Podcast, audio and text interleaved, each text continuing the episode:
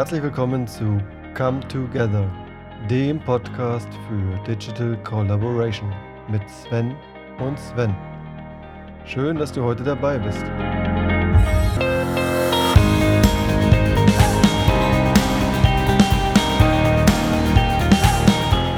Aus unserer Folge mit Tobias nimmst du mit, wie Coworking Spaces die Zusammenarbeit und Kultur von Teams beeinflussen, was die Antwort auf die Frage ist, ob wir zukünftig im Homeoffice oder im Büro arbeiten.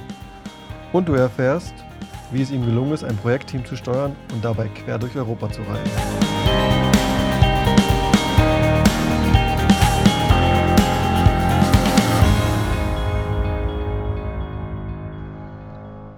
Herzlich willkommen zu Come Together, dem Digital Collaboration Podcast mit Sven und Sven. Und heute haben wir Tobias Kremko bei uns. Und Tobias, schön, dass du bei uns bist. Vielen Dank für die Einladung. Hallo. Hallo. Tobias ist äh, Head of Coworking in dem, ich glaube, berühmtesten und ältesten Coworking Space in Berlin, dem St. Oberholz. Und dazu auch noch Mitbegründer der German Coworking Federation und eigentlich mein Ansprechpartner, wenn ich irgendwelche Fragen zum Thema Coworking habe. Also wenn, dann rede ich da mit, mit Tobias. Und äh, wie gesagt, super schön, dass du heute da bist, dass du mit uns über deine Perspektive zum Thema äh, digitale Zusammenarbeit, Digital Collaboration sprichst. Und bevor wir anfangen, ähm, sag gerne mal ein paar Worte zu dir. Ja, ähm, die, ähm, Head of Coworking in St. Oberth. Ähm, äh, nicht nur einem der ersten Coworking Spaces Berlins, sogar einer der ersten Coworking-Orte der Welt. Ähm, was ich immer sehr spannend finde, ähm, man, man spricht vom ersten Coworking Space der Welt am 9. August 2005. Äh, ganz einfach, weil der Gründer damals einen Blogbeitrag geschrieben hat, ich habe heute ein Coworking Space gegründet. Das St. Oberholz war damals schon äh, 53 Tage offen ähm, am ähm, 17. Juni ist unser Geburtstag. Also eigentlich müsste der International Coworking Day der 17. Juni und nicht der 9. August sein. Aber wer nicht blockt, der wird nicht wahrgenommen. Das ist, glaube ich, die große Lektion aus dieser Anekdote.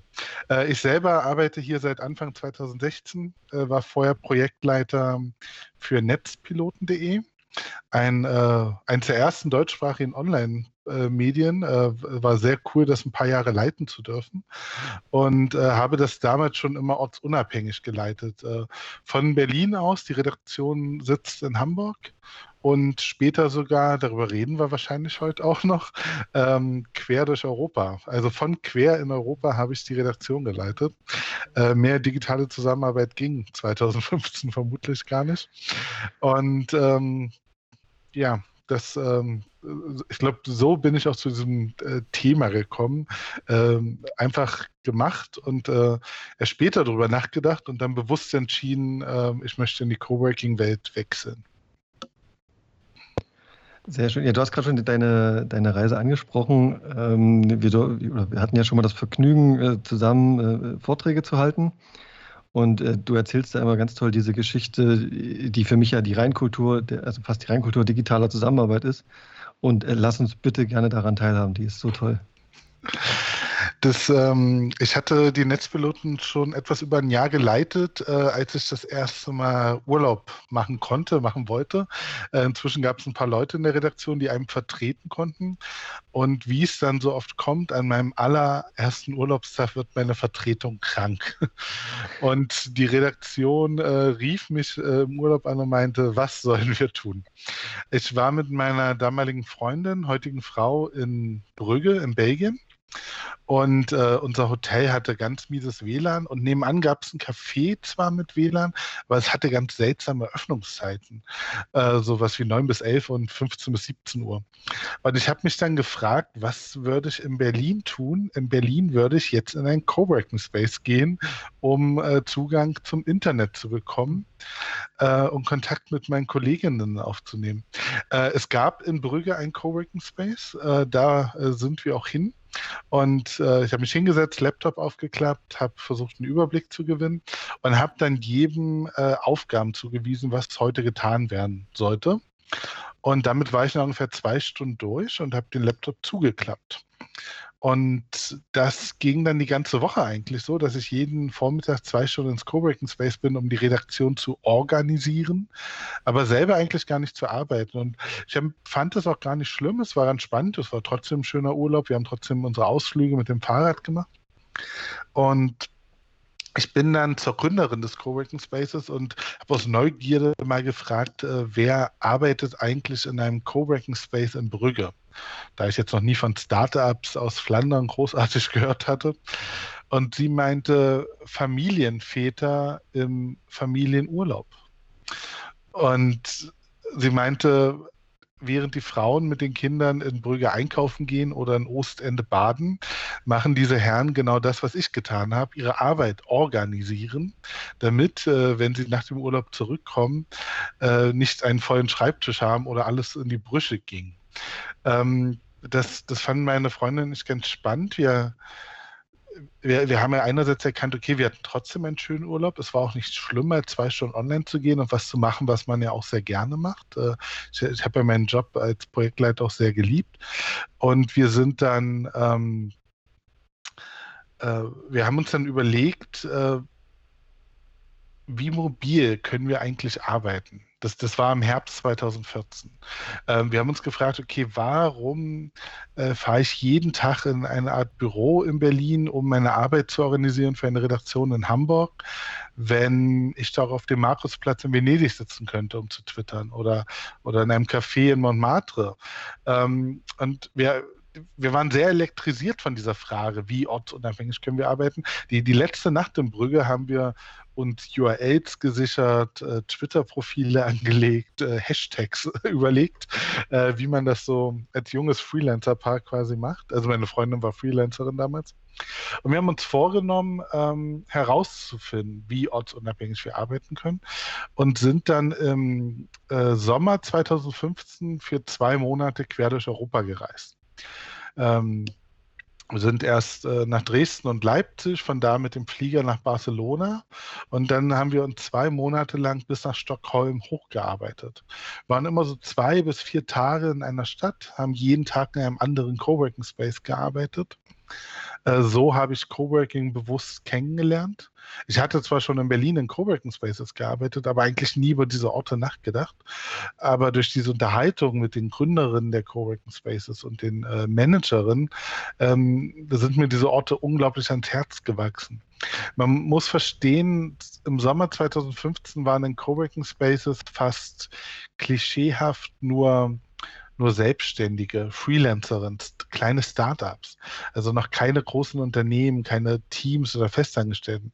Und diese Leute waren so selbstbestimmt und so glücklich dabei, dass das regelrecht süchtig machte, sich mit ihnen zu unterhalten. Und ähm, das, äh, das, das lustig war, meine Chefs in Hamburg haben gar nicht mitbekommen, dass ich diese Reise gemacht habe. Ähm, was einerseits zeigte, dass sie mir offensichtlich nicht auf Instagram folgten und andererseits bewies es, dass man die Arbeit äh, ortsunabhängig von überall eigentlich äh, ausführen kann. Ich habe äh, nach der Reise äh, dann entschlossen, ich möchte in die Coworking-Welt wechseln, habe eine Initiativbewerbung an äh, Ansgar Oberholz geschickt, habe erklärt, was ich getan habe, was ich gesehen habe, was ich glaube, was mit Coworking als nächstes passiert. Denn für diesen einen Moment, Ende des Sommers 2015, hatte ich die Übersicht, was in elf Ländern in den Coworking Spaces gerade passiert und was alle dachten und mir erzählt hatten. Und überall brotete es. Also man merkte, Coworking nimmt jetzt die nächste Stufe. Ja? Ähm, aber scheinbar keiner, wusste das keiner vom anderen sozusagen. Bei jedem hat sich das äh, nur wie bei vor der eigenen Tür angehört.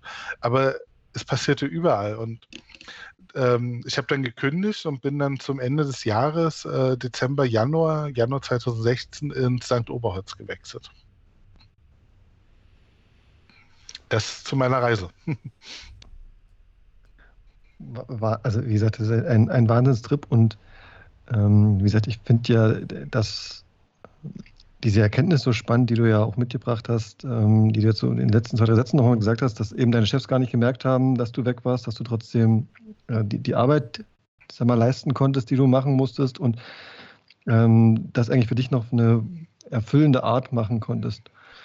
Wenn ich jetzt mal in, in, die heutige Zeit springe und wir sind ja immer noch mitten in der, der Corona-Pandemie und ähm, auch zur jetzigen Zeit machen Unternehmen und Mitarbeiter ja gerade ganz spannende Erfahrungen, was es heißt, wenn die Menschen nicht täglich im Büro sind und täglich ihre Arbeit quasi vis-à-vis -vis organisieren und durchführen, sondern das gerade auch der, sehr dezentral ähm, von zu Hause aus machen und vielleicht auch immer wieder mehr, je mehr die Lockerungen kommen, auch aus Coworking Spaces oder anderen Cafés und Einrichtungen. Ähm, wie ist denn so dein Gefühl, sag mal, aus der Perspektive Coworking? Ist das jetzt ein nachhaltiger Trend oder wird das doch wieder zurückgehen? Da äh, bin ich mir noch sehr unsicher, da ich äh, Belege und Aussagen genau für beide Optionen höre. Es, äh, ich lese von Unternehmen, ähm, wo scheinbar Aussagen fallen wie endlich äh, können alle wieder zurück zur Arbeit. Ähm, das kann von Chefs kommen, was dann sehr viel über die Unternehmenskultur aussagt. Und das wäre, glaube ich, nachteilig. Es kommt aber auch von den äh, Angestellten, die endlich wieder ihre Kolleginnen sehen. Und das ist auch Ausdruck, dass man, glaube ich, äh, über neue Formen von Zusammenarbeit nachdenken soll. Denn nur ortsunabhängig zu arbeiten, ähm, nur im Homeoffice zu sein oder an einem Ort wie ein Coworking Space, ähm, das ist es dann auch nicht. Ich glaube, es braucht immer noch den kreativen Austausch mit Kolleginnen. Ähm, was jetzt passieren muss, ist quasi, dass man äh, Strukturen für ortsunabhängige Arbeit schafft, aber sich auch Prozesse überlegt, wann kommen wir eigentlich zusammen, unter welchen Bedingungen, äh, wofür lohnt es sich immer noch ins Büro zu fahren. Denn nur im Homeoffice zu sein, ähm, kann auch eine Erfahrung von Isolation sein. Und äh, nicht jeder kann das. Manche Leute brauchen auch das, das Büro. Das kann für einige der richtige Ort der Arbeit sein. Ich glaube, wir haben gerade so eine Gleichzeitigkeit von Lösungen. Ähm, es kann das Büro sein, es kann das Zuhause sein, es äh, kann das Coworking Space sein, aber auch Cafés oder äh, Bibliotheken. Und jeder muss das für sich rausfinden. Viele Menschen haben jetzt herausgefunden, dass das Zuhause doch nicht der idealste Ort der Arbeit ist. Einige haben das wahrscheinlich sehr geschätzt, aber auch. Und Unternehmen müssen jetzt meines Erachtens ähm, eine Policy einführen, dass sie ihren Angestellten die Handlungsfreiheit geben, selber zu entscheiden, wann sie von wo arbeiten, aber auch Regeln aufstellen, wie Zusammenarbeit in Zukunft aussehen soll. Und äh, da gibt es ja historische Beispiele. Historisch im Sinne von äh, 2014 hat äh, Microsoft den Vertrauensarbeitsplatz eingeführt, auch bei Microsoft Deutschland. Und es gab dann die Regel, einmal im Monat muss ein Team sich treffen äh, in einem Konferenzbereich oder, oder in einem Meetingraum, in einem Coworking Space oder in der Microsoft-Zentrale. Das war den Leuten auch sehr selber überlassen. Also so ortsunabhängig die Teams arbeiten durften, ähm, sich festzutreffen, war fester Bestandteil der Zusammenarbeit. Und das halte ich für sehr wichtig.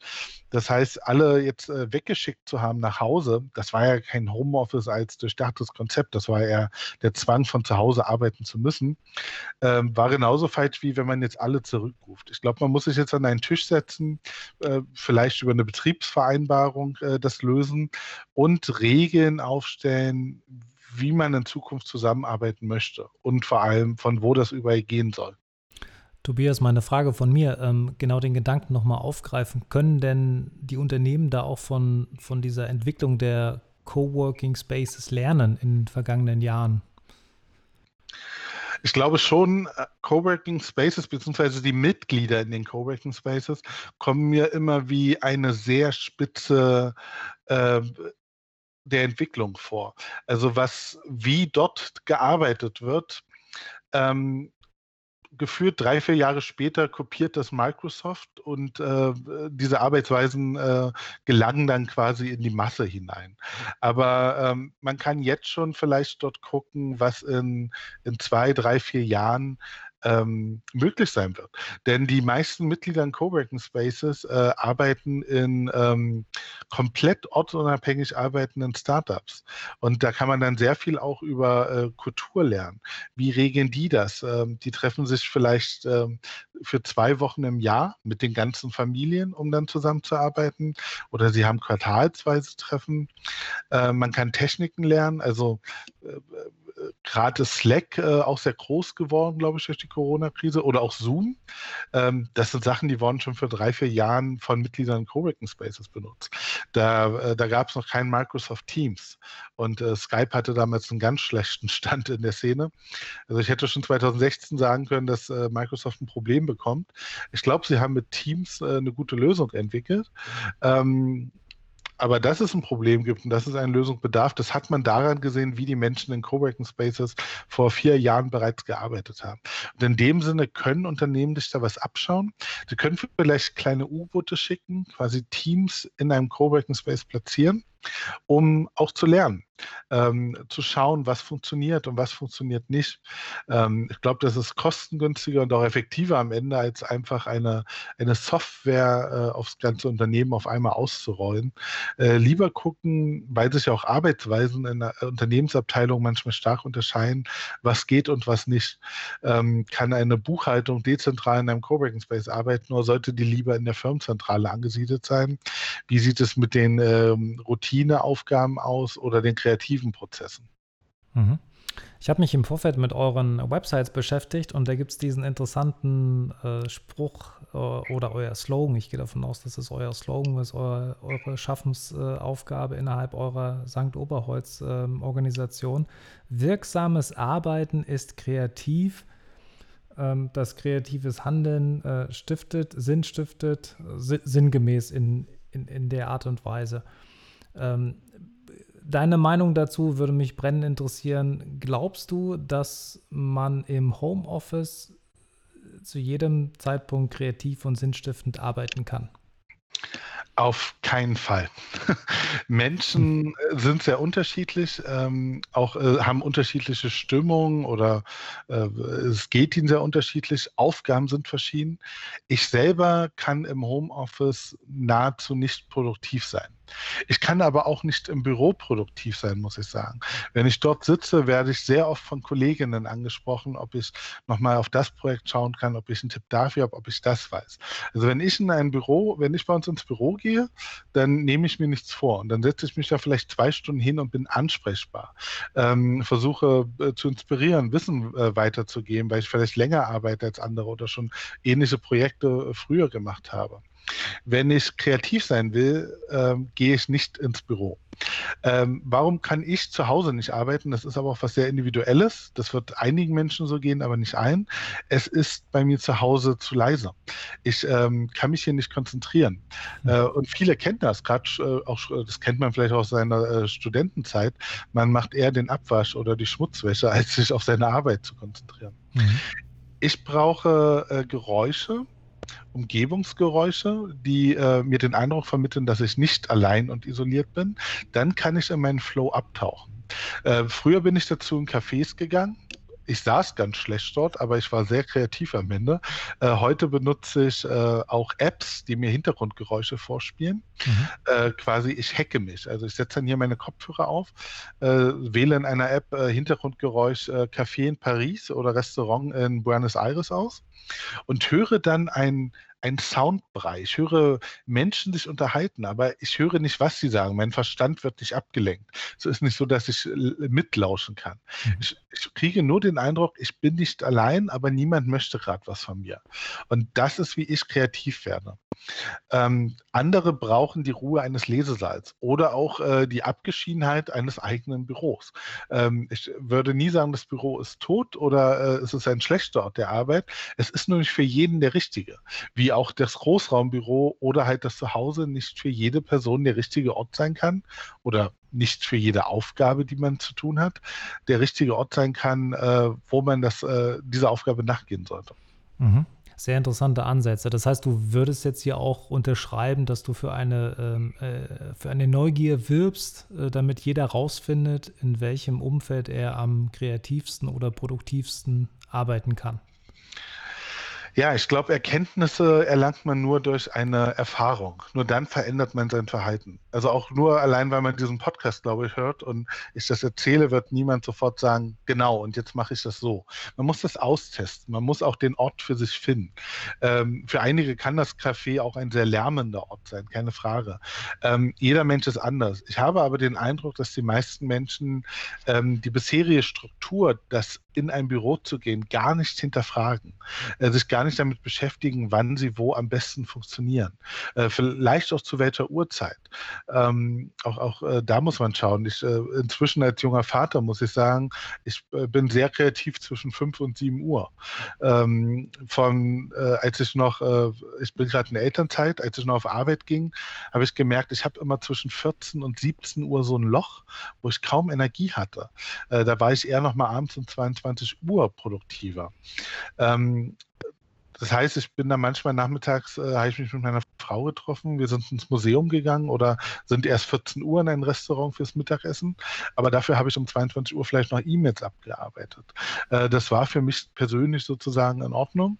Ähm, das findet man nur heraus, indem man es macht. Und Du hast es schön formuliert. Ich äh, würde wirklich äh, für so eine Neugierde werben. Ich empfehle das, einfach mal etwas auszuprobieren. Wie lange hast du denn damals, du hattest ja vorhin diese tolle Geschichte erzählt, wie lange hast du denn gebraucht, um das für dich rauszufinden? War das ein äh, bewusster Prozess, dass du gesagt hast, okay, jetzt, jetzt weiß ich das einfach über mich äh, oder du warst generell sehr reflektiert oder war das ein unbewusster Prozess und irgendwann stand es quasi vor dir?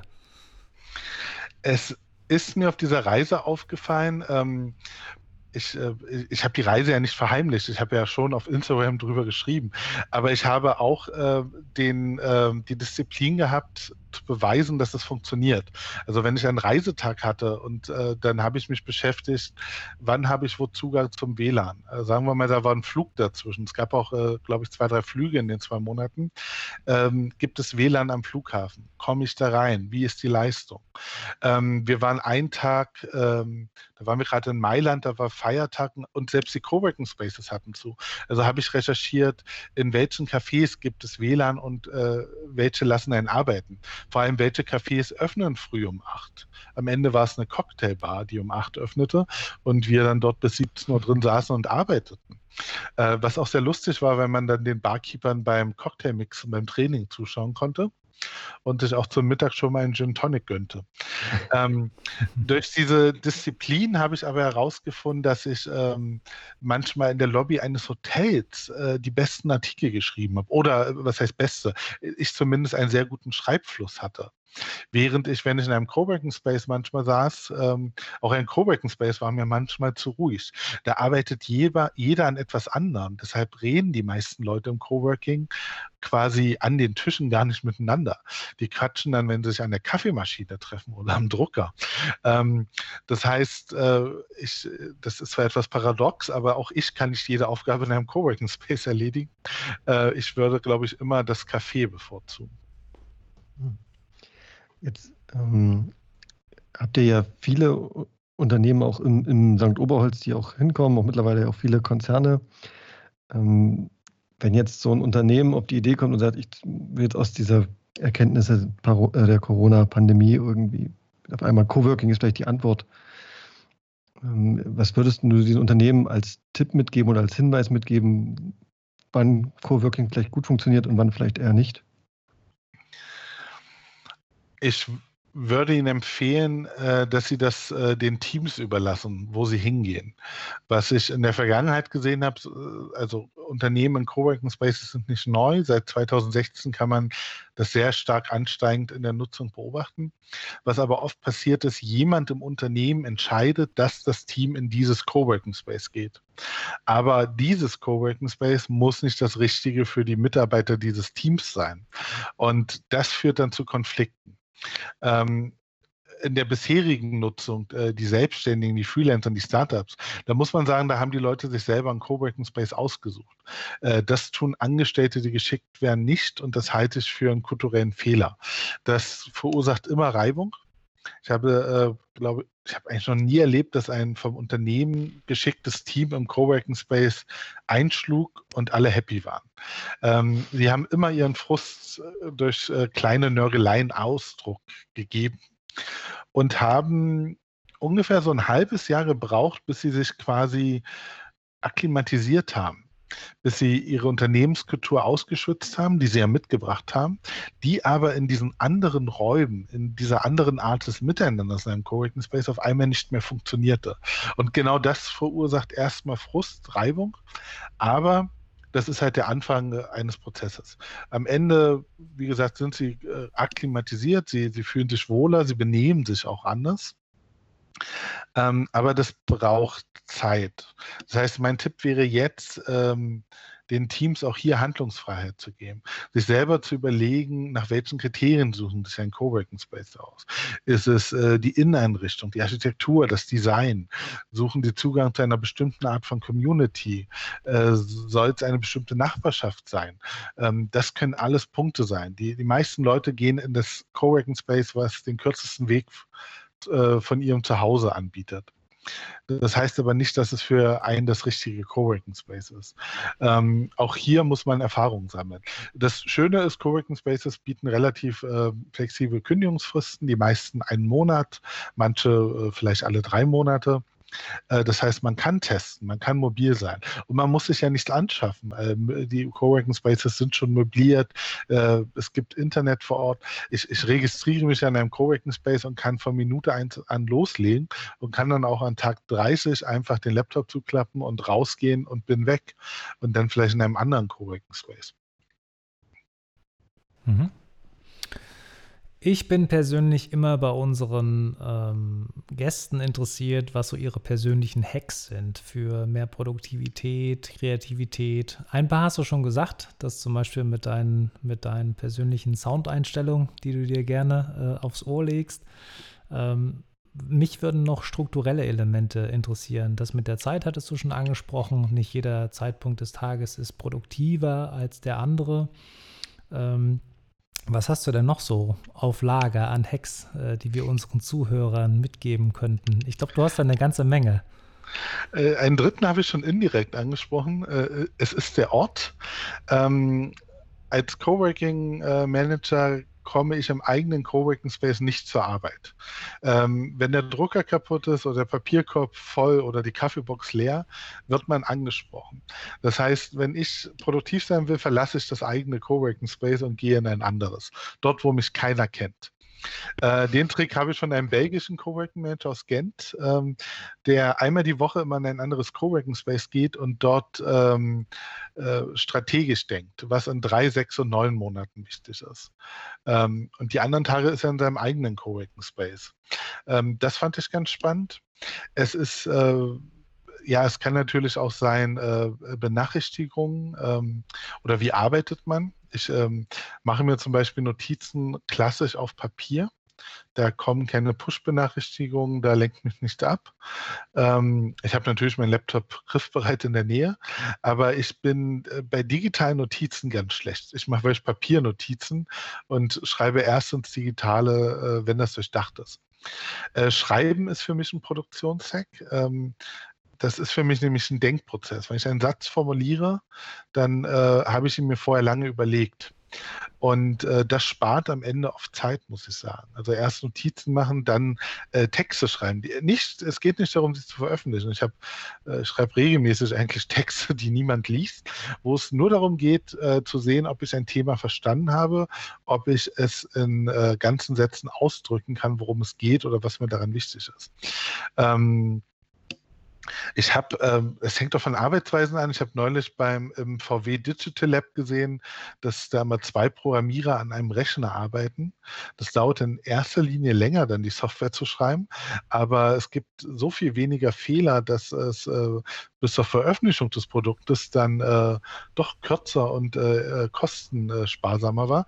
Das fand ich auch einen interessanten äh, Hack, ähm, äh, um Ergebnisse zu erzielen. Wir sehen, wie man das auf den Schreibprozess, ich, ich schreibe am meisten nun mal, übertragen kann. Ja. Mhm. Dieses Schreiben, da will ich noch mal kurz nachfragen, weil es mich sehr persönlich auch interessiert. Äh, ich habe letztens nämlich von so einem Buch gehört, ich glaube von der Schriftstellerin, die jetzt genau diesen kreativen äh, Schreibprozess an ihre Leser weitergibt und sagt, Mensch, da steckt so viel Kraft, so viel Energie drin, wenn man quasi Dinge für sich auch schriftlich verarbeitet. Wie gehst du daran? Also schreibst du dann quasi ein bestimmtes Thema auf, schreibst du bestimmte Gedanken auf, ähm, nimmst du dann erstmal alles auf, was dir so in den Sinn kommt, so eine Art Brainwriting oder gibt es da noch keine richtige Kategorie für das, was du da machst? Ähm, es gibt, äh, glaube ich, äh, zwei Situationen. Manchmal fällt mir ein Gedanke ein, dann versuche ich ihn auszuformulieren, ihn auch festzuhalten. Und manchmal stehe ich vor einem Problem, wozu ich erstmal etwas lesen muss. Und um das Lesende dann zu verinnerlichen, auch zu übertragen, äh, versuche ich es dann runterzuschreiben, an den Sätzen zu feilen, bis ich das habe.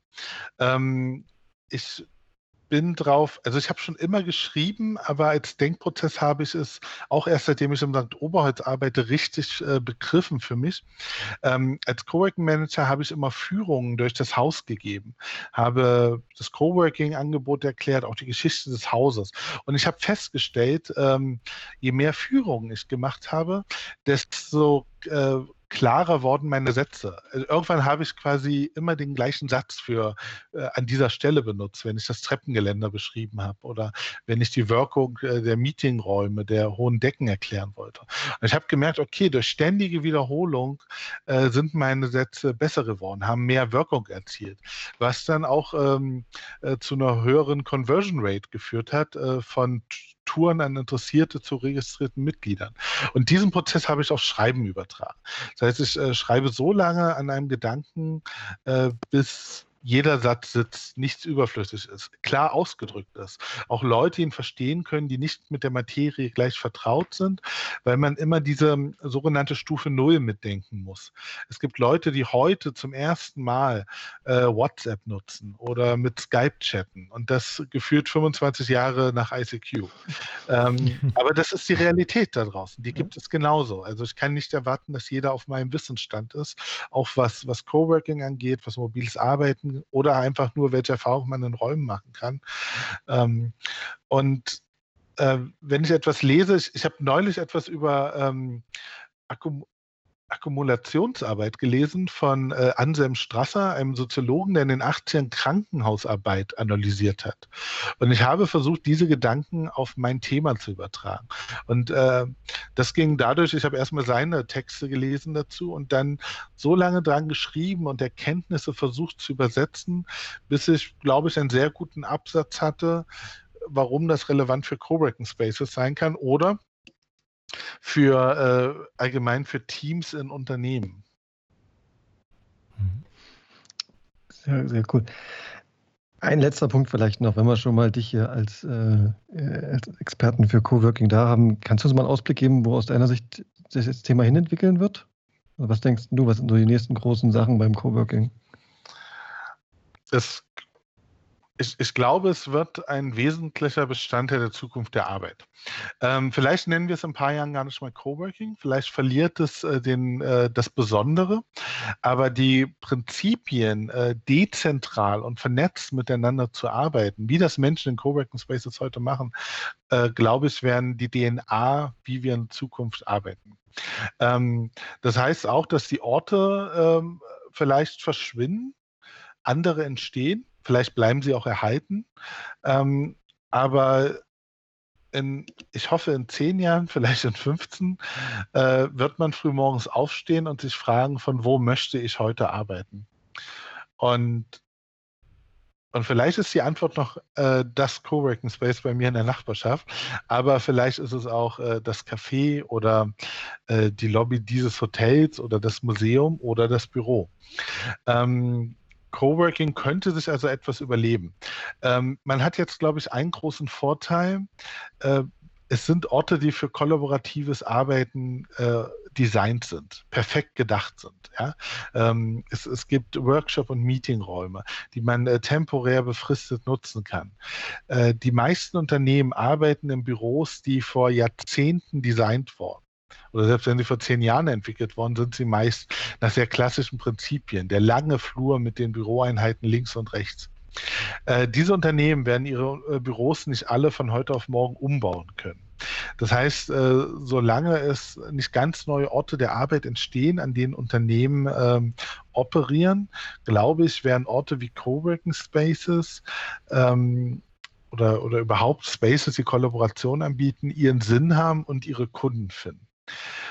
Ähm, aber für die einzelnen Menschen, glaube ich, ist es egal, ob es Coworking Spaces gibt. Denn es kann auch ähm, eine Bibliothek sich in einen Coworking Space verwandeln. Das äh, konnte ich in den letzten Jahren in den Niederlanden beobachten, aber auch in, in, in den skandinavischen Ländern. Äh, hierzulande geht das nicht so schnell, wie man denkt, ähm, wobei die Zentrale Landesbibliothek Berlin da auch gute Arbeit leistet oder die Stadtbibliothek Köln, äh, um vielleicht zwei kleine positive Beispiele zu nennen. Ähm, es geht also nicht mehr darum, in einen fancy Coworking Space zu müssen. Äh, der Begriff wird auch gerade ja nicht geschützt, ist von sehr vielen äh, regelrecht missbraucht, muss ich sagen, für eine neue Form von Büro die ich aber eher Service Office nennen würde, da sie sich vor allem an äh, also Dienstleistungen für Unternehmen anbietet, aber nicht für einzelne Angestellte. Und Coworking Spaces werden vermutlich die Metropolen verlassen, aber sich im ländlichen Raum oder in der Peripherie von äh, äh, Metropolen äh, wiederfinden. Vielleicht nicht Coworking Space genannt werden, vielleicht sind sie das Bürgerinnenhaus 4.0 oder das neue Haus der äh, Vereine oder Haus der Initiativen. Aber diese Form des Arbeitens, ähm, dafür wird es mehr und mehr Räume geben. Und vielleicht nennt man die noch Coworking, vielleicht aber auch nicht. Sehr cool. Tobias, vielen Dank für, für deine Zeit und diese vielen tollen Einblicke in die Perspektive Coworking auf das Thema Digital Collaboration. Ähm, es hat sehr viel Spaß gemacht, eigentlich wie immer, wenn wir uns unterhalten. Ich habe wieder was Neues gelernt von dir und ähm, sage vielen Dank an dich äh, und an unsere Zuhörer. Äh, schön, dass ihr dabei wart und bis zum nächsten Mal. Macht's gut. Bis bald.